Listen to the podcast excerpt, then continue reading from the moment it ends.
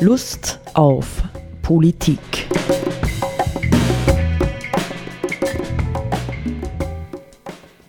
Liebe Hörerinnen und Hörer des Freien Radios Freistadt, Sepp Kiesenhofer und Roland Steidl, begrüßen Sie zu einer Sendung Lust auf Politik. Und jetzt ist es tatsächlich so, jetzt haben wir ein bisschen vorgesprochen, was wir vorhaben, nicht? Und das hat mir so richtig Lust gemacht. Obwohl wir keine Ahnung haben, was das eigentlich mit Politik zu tun hat. Aber es kann ja manchmal sein, manchmal haben wir Politik ohne Lust und dann haben wir wieder Lust ohne Politik. Aber vielleicht ist es ja in irgendeiner Form auch für unser Thema äh, nutzbar ja, oder brauchbar. Und zwar habe ich ja mal angeregt, ähm, wir sprechen über das Thema Tradition und Moderne in vielen, vielen, vielen Spielarten. Es könnte auch heißen Natur und Technik. Und äh, ich habe es aufgezäumt oder eigentlich darauf gebracht, hat mich meine immer wiederkehrende lustvolle Auseinandersetzung mit dem Werk Peter Rosegers. Ich hätte nie gedacht, dass ich irgendwie, er ist ja so ein bisschen wie soll man sagen, verschrien als Heimatdichter und, und, und, und, und, obwohl er war ja ähm, in den 10er, 20er Jahren, wahrscheinlich schon früher des vorigen Jahrhunderts, war er tatsächlich einer der berühmtesten Schriftsteller des deutschsprachigen Bereichs überhaupt, wahrscheinlich sogar weit darüber hinaus. Und er war ja sogar für den Nobelpreis vorgeschlagen.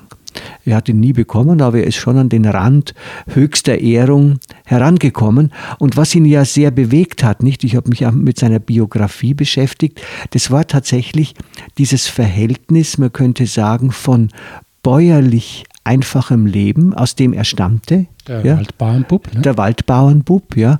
Nicht und auf der anderen Seite der zunehmenden Industrialisierung, nicht ähm, in den Tälern, wo sich das abspielte und in den Städten natürlich, nicht? Und er hat dann ja tatsächlich für sich auch absichtlich, er hat das selber so formuliert, einen Mittelweg gefunden, dass er eben im Sommer in der Regel in Krieglach in einem Haus in Naturnähe gelebt hat, äh, viel gewandert ist, ja, viel im Freien war.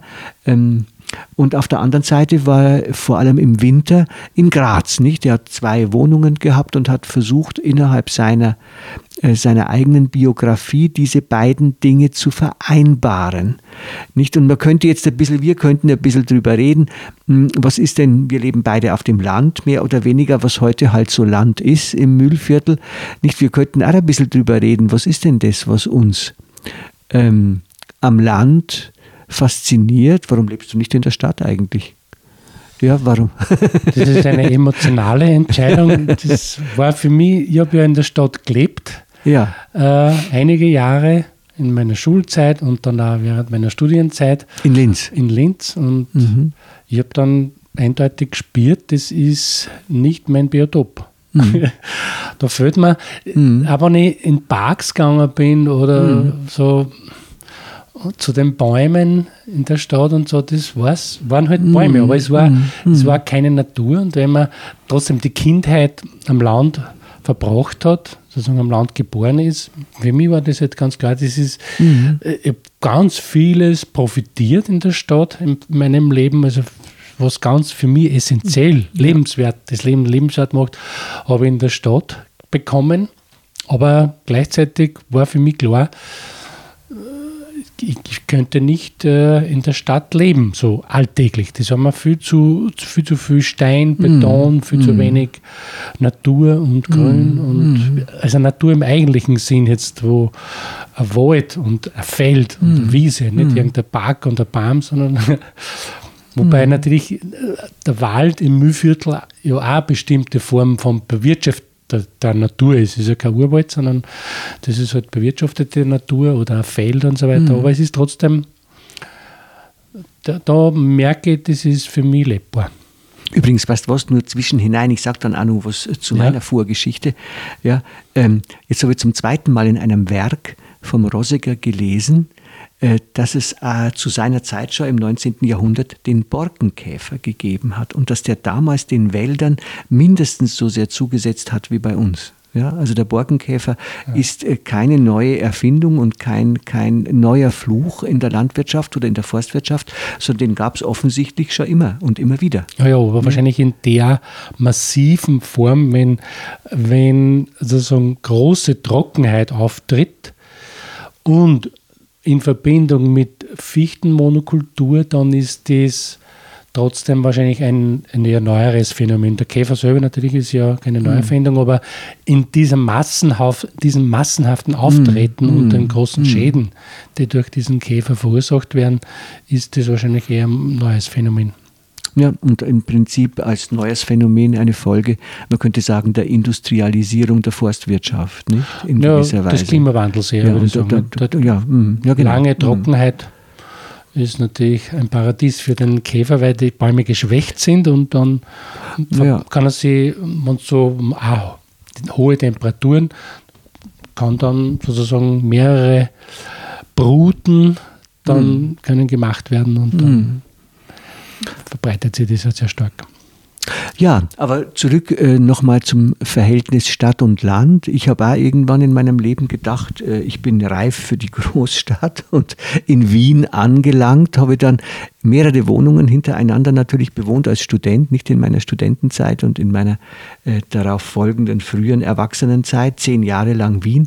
Und ich bin wirklich von Wohnung zu Wohnung immer wieder ein Stück weiter hinaus in den Grüngürtel Wiens gelangt, bis er zunächst, also zum Schluss dann in Hütteldorf äh, wohnte, wo er fünf Minuten in den Wienerwald hatte. Nicht? Also es war mir zum Bahnhof Richtung auswärts. Äh, bitte? Oder, oder, oder, oder so, nicht? Oder ja genau, nicht. Aber ich bin viel gewandert natürlich auch damals.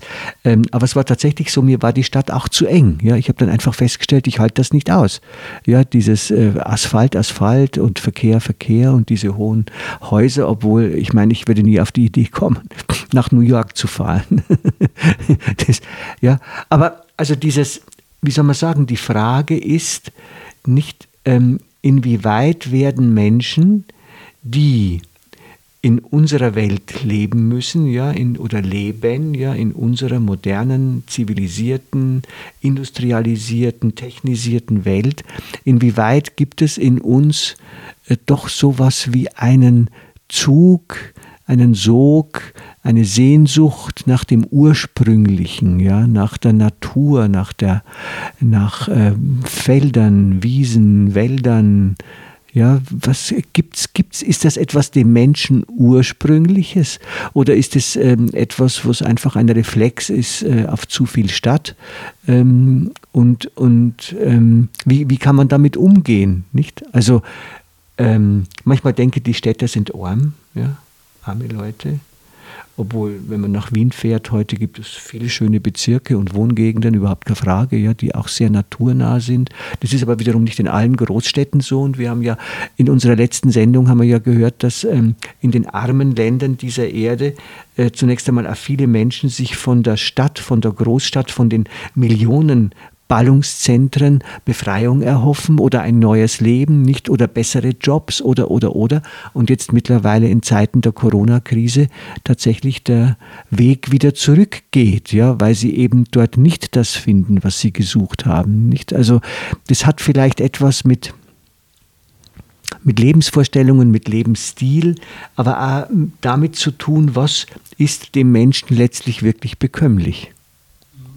Also ich denke schon, dass, dass äh, ein Leben in einem Stein, Beton, Asphalt, Ambiente dem Menschen nicht wirklich sozusagen nahe ist oder ja, es gibt, es gibt viele Menschen, die mhm. mit dem gut leben können und so, aber eigentlich, ich sage immer, der Mensch ist Natur, jetzt im übertragenen Sinn, mhm. und die Natur ist halt einfach einmal die Wiese, das Feld, der Wald und der mhm. Boden, die mhm. Erde.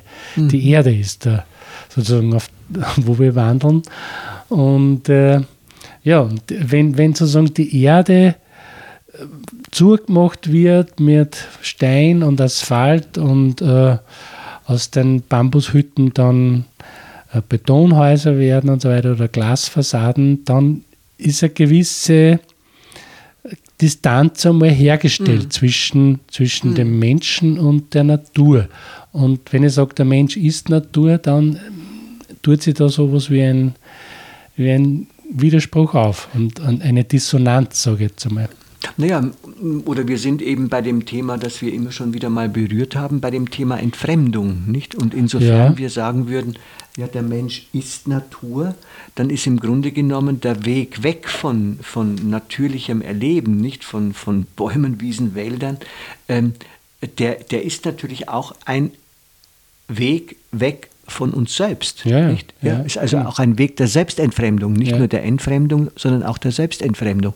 Nicht? Wir haben vorhin gesprochen über, über Mineralstoffe in unserem Körper. Es ist ja praktisch, äh, fast alles, was es in der Natur gibt, ist tatsächlich ja auch Teil von uns. Mhm. Ganz mhm. organisch, ganz materiell, physiologisch. Ja. Wir, wir sind Natur. Und Wasser. Genau. Steht auch ja, Zu einem hohen Prozentsatz das Wasser. 70 Prozent. 70 Prozent, ja. Mhm. ja. Nicht? Also insofern sind wir, könnte man sagen, äh, in mancher Hinsicht ja wirklich angewiesen, nicht wenn es um, um unsere eigene Integrität geht, ja, um unsere eigene ähm, Überlebensfähigkeit, dass wir mh, eine intakte Natur, ja, eine, eine ähm, Natur, die äh, die die Fülle dessen, was wir selbst zum Existieren brauchen, uns schenkt ich sage jetzt einmal schenkt, ja, ich sage bewusst schenkt und nicht etwas, was wir aus ihr herausziehen oder zerren oder, oder beuten, erbeuten müssen, nicht? Mhm. Ja, das ist ja völlig klar. Wenn wir, in der so, wir leben von dem, was wir essen, jetzt physiologisch betrachtet. Mhm. Und ähm, ja, Geld kann man nicht essen und Bücher kann man nicht essen. Ja, bei Büchern. Nein, jetzt physiologisch ja, betrachtet. Ja, ja, ja, natürlich lebt der Mensch nicht vom Brot allein, nicht, wie wir wissen, aber ohne das Brot geht es gar nicht und ohne das Wasser. Ja. Und das Wasser äh, kommt nicht aus den Kanälen, sondern kommt vom Berg ober und aus der Erde. Ja, ne, insofern stellt sich, stellt sich eben die Frage, nicht kann man, kann man menschliches Leben so verstehen, dass alles, was wir wollen, jederzeit machbar ist. Ja, wir haben Vorstellungen gehabt, nicht, es gibt immer wieder, ich glaube, in meiner eigenen Jugend war das auch zwischenzeitlich einmal so, äh, dass irgendwie so eine Stadt wie New York, ja, hat irgendwie eine Faszination. Heute würde ich sagen, nie im Leben will ich in so eine Stadt, nicht? Also das heißt, gibt es Lebensverhältnisse. Strafandrohung. Strafandrohung, ja. Na, ich hoffe immer, dass äh, mir niemand äh, so eine Reise schenkt, ja, oder irgend sowas. Ja. Ähm, nee, also das heißt, gibt es so etwas ähm, in diesem Spannungsfeld von ursprünglicher Zugehörigkeit zur Natur? Ja? Und auf der anderen Seite der radikalen Veränderung unserer Lebensverhältnisse durch Verstädterung, ja, durch Bodenversiegelung, durch unsere Verkehrssysteme, durch die Technisierung, gibt es an der Stelle Kriterien, wo man jetzt sagen könnte, das ist einerseits der Natur, und andererseits uns als Menschen zuträglich? Ja, hier gibt es ein Maß.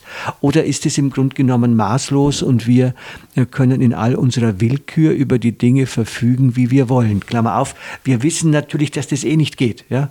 Unter mhm. den Bedingungen einer steigenden Bevölkerungszahl weltweit können wir tatsächlich nicht beliebig Kunstwelten erschaffen. Ja, mhm. sondern wir sind, bleiben weiterhin äh, daran gebunden, dass ähm, die, ich bleibe dabei zu sagen, dass die Natur uns beschenkt, ja, auch wenn wir subjektiv das Gefühl haben, wir müssen es ihr entreißen. Ja, also wir heißt in der Industrie, in der technischen Produktion, nicht was die Bodenschätze anlangt, was die Ressourcen wie Öl und sonstige Dinge anlangt. Also wir müssen äh, das ähm, bis in die tiefsten Tiefen hineinbohrend äh, uns verschaffen. Ja. Mhm.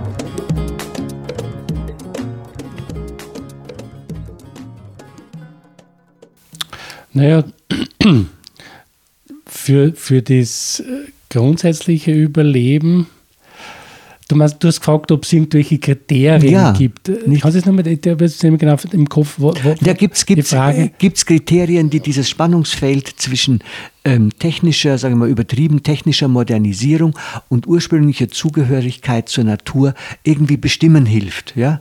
Wo mhm. man sagt, ähm, ähm, vielleicht müsste man sogar sagen, ähm, verstehen wir das überhaupt als Aufgabe? Ja? Oder werden wir, oder werden Menschen, wenn man heute denkt, wir sind ja weit über 50 Prozent der Menschheit, das heißt also fast 4 Milliarden Menschen, leben mittlerweile in Ballungsräumen. Ja? Mhm. Das heißt, in den sogenannten Megacities, das sind in China, das sind aber auch in, Mexi also in Mexiko und vielen, ja, Rio 70, de Janeiro. 70 Millionen. Auf, ja, das, mhm. ja, genau. Mhm. Ja, das sind zig Millionen äh, äh, Ballungszentren mittlerweile. Kann, kann das dem Geist und der Seele des Menschen letztlich gut tun, nicht? Kann das, ja? Oder verändert es, macht es nicht unser Denken, unser Empfinden, unser Wahrnehmen äh, in irgendeiner Form ähm, ja, den Bedingungen, unter denen wir leben, feindlich gegenüber? Ja? Also ja, also wenn ich jetzt dazu nehme, nicht, dass wie viele Menschen äh, sich heute im Wesentlichen in ihrer Wahrnehmung von Medien ernähren, ja, von Bildschirmen, Bildschirmen, Bildschirmen. Und die Situation, in der wir heute sind durch äh, Corona, wird das wahrscheinlich weiter verschärfen. Also wenn wir nicht mehr Natur um uns unmittelbar wahrnehmen, entspannt in ihr spazieren gehen können, was, was, macht es, was macht es mit unserer Seele, was macht es mit unserem Geist? Ja, ich glaube, dass das ganz ungesund ist, würde ich jetzt mal so global sagen. Oder wie du gesagt hast, da, in, zum Beispiel, dass so viele Menschen in Ballungsräumen leben wie Mexico City und so. Nicht? Ich meine, ist mir eingefallen, das sind, das sind halt ähm, Sozialbiotope, sage ich jetzt einmal in Anführungszeichen, wo wir ja wissen, dass da ganz viel Kriminalität gibt. Ja? Also mhm. das hat natürlich jetzt wiederum mm. verschiedenste Ursachen, aber sozusagen ein Biotop, wo es viel Gewalt und Verbrechen und so weiter gibt, das kann nicht wirklich gesund sein. Also ich glaube schon, dass sowas, das Menschsein einer Person, würde ich jetzt einmal sagen, ist ja unverlierbar, ganz wurscht, unter welchen Umständen das stattfindet. Mhm. Aber ob es zuträglich ist für eine positive Entwicklung mhm. der, der, Person oder der Gemeinschaften, mhm. das ist wieder eine andere Frage. Und das ist natürlich, also, ja. Mhm. Also, ähm, man könnte auch die Frage, die wir gestellt haben, nicht ganz am Anfang, man könnte, man könnte sie ja weiter äh, so weit differenzieren, dass man sagt, wie viel Verbundenheit ja, zu der natürlichen Umwelt äh, brauchen wir im Grunde genommen letztlich, ja, um Mensch zu bleiben mhm. und uns nicht zu entmenschen. Im Vollsinn, ja? im Vollsinn so, Mensch zu bleiben. Ja. Im, Im, positiven Sinn ja, genau. Mensch zu bleiben. Im positiven Mensch zu, zu sein, mhm. zu bleiben oder vielleicht auch zu werden, nicht? Ja. ja also äh, wir haben da ja diesen, diesen, diesen Text von Albert Schweitzer, ich kann den ja mal lesen, nicht? Inwieweit er uns Kriterien an die Hand gibt und dazu noch ein bisschen, also wenn man so will, ja, ähm, wir könnten die Frage auch so weit zuspitzen, wie viel Ethik braucht der Mensch? Und woher bekommt er die Grundlagen für ein ethisches Leben, das heißt für ein verantwortliches Leben, ja, das also nicht nur darin besteht, nach dem Motto, ich muss kriegen, was ich kriegen kann, ja, ich muss schauen, dass ich zu allem komme, ich muss schauen, dass ich die anderen übers Ohr haue, ja, oder was weiß ich. Nicht, es gibt, es gibt äh, keine Grenzen mehr für viele Leute, glaube ich, heute in ihrer Gier. Ja, mhm. andere Menschen zu übervorteilen. Also wo, wo liegen die, die Bedingungen? Gibt es solche Bedingungen, wo man sagt, hier kommt ein menschliches Leben zu seiner Bestimmung, hast du vorhin gesagt im Vorgespräch, oder hier kommt es zu einem menschlichen Maß? Ja? Mhm. Also ich lese mal den Schweizer kurz vor, es ist ein kurzer Text. Nicht Leben heißt für uns nicht nur unsere eigenen Schicksale erleben, sondern alles, was sich mit anderem Sein um uns ereignet, mit der Kreatur wie mit den Menschen, zugleich als ein dem unserigen nicht fremdes Schicksal miterleben, die Sorge in Sorge mitempfinden, die Angst als unsere Angst mitmachen, mithelfen, wo eine Anstrengung gemacht wird auf Erhaltung oder auf Steigerung und Vervollkommnung des Lebens. Miterleben heißt, sich für alles, was sich in unserem Bereiche abspielt, verantwortlich fühlen. Ja, das ist ein sehr prägnanter Text, finde ich. Und, und ich finde ja eine sehr hilfreiche Ethik, die da dahinter steckt, ja, ja. die da drin enthalten ist. Ja. Die, die, Verantwortung für, für das eigene Tun zu übernehmen und für das eigene Schicksal, aber zugleich im Grunde, er macht es ja global, für, für alles Sein rund um uns. Ja. Also, mhm. Und äh, das ist ja schon ein sehr scharfer Gegensatz zu einer kapitalistischen Sichtweise oder zu einem kapitalistischen Zugang zur Welt, mhm. wo es darum geht, eben ähm, immer mehr zu produzieren, das Geld zu vermehren, die Ge Gewinne zu vermehren und ja, das immer mehr und immer größer. Und jetzt unabhängig davon, wie weit das, was man erzeugt oder wie man erzeugt, was das mit, den, mit dem betroffenen Sein unter Anführungszeichen jetzt tut. Ja? Und, mhm. ähm, weil wenn man diese, wenn man diese, diese, diesen Satz oder diese, diese Sätze ernst nehmen würde und praktizieren würde, dann wird man wahrscheinlich ganz vieles nicht tun können. Mir ja. ist zum Beispiel jetzt eingefallen, wie, wie gehen wir um in der Produktion von fleischlichen Lebensmitteln. Ja. Mhm. Das ist mhm. also. Ähm, ist ja interessant, dass gerade dort die starken Corona-Cluster entstehen. Nicht? Ja, das, hat, das ist schon bemerkenswert. Das hat damit was wahrscheinlich in erster Linie zu tun, wie die Arbeitskräfte dort leben. Mhm. mhm. Ja. Ja, ja. Na, ähm, aber da ich habe eher gemeint, wie gehen wir zum mhm. Beispiel mit Tieren um? Wie, mhm. wie, wie, also es gibt indianische Texte, die sagen, bevor man ein Tier tötet, das man essen will, muss man sich spirituell darauf vorbereiten. Genau. Es ist so, das ist in unseren Schlachthöfen nicht möglich oder nicht. Naja, das, was, das, das hat so, so ein bisschen, ich denke, wir berühren jetzt möglicherweise auch wieder die Corona-Thematik auf einer ganz anderen Ebene. Denn irgendwie, wenn man jetzt denkt an die ganzen Themen äh, äh, Après-Ski ja, und sowas, dann ähm, gibt es ja eine Art Schluss mit lustig jetzt. Ja?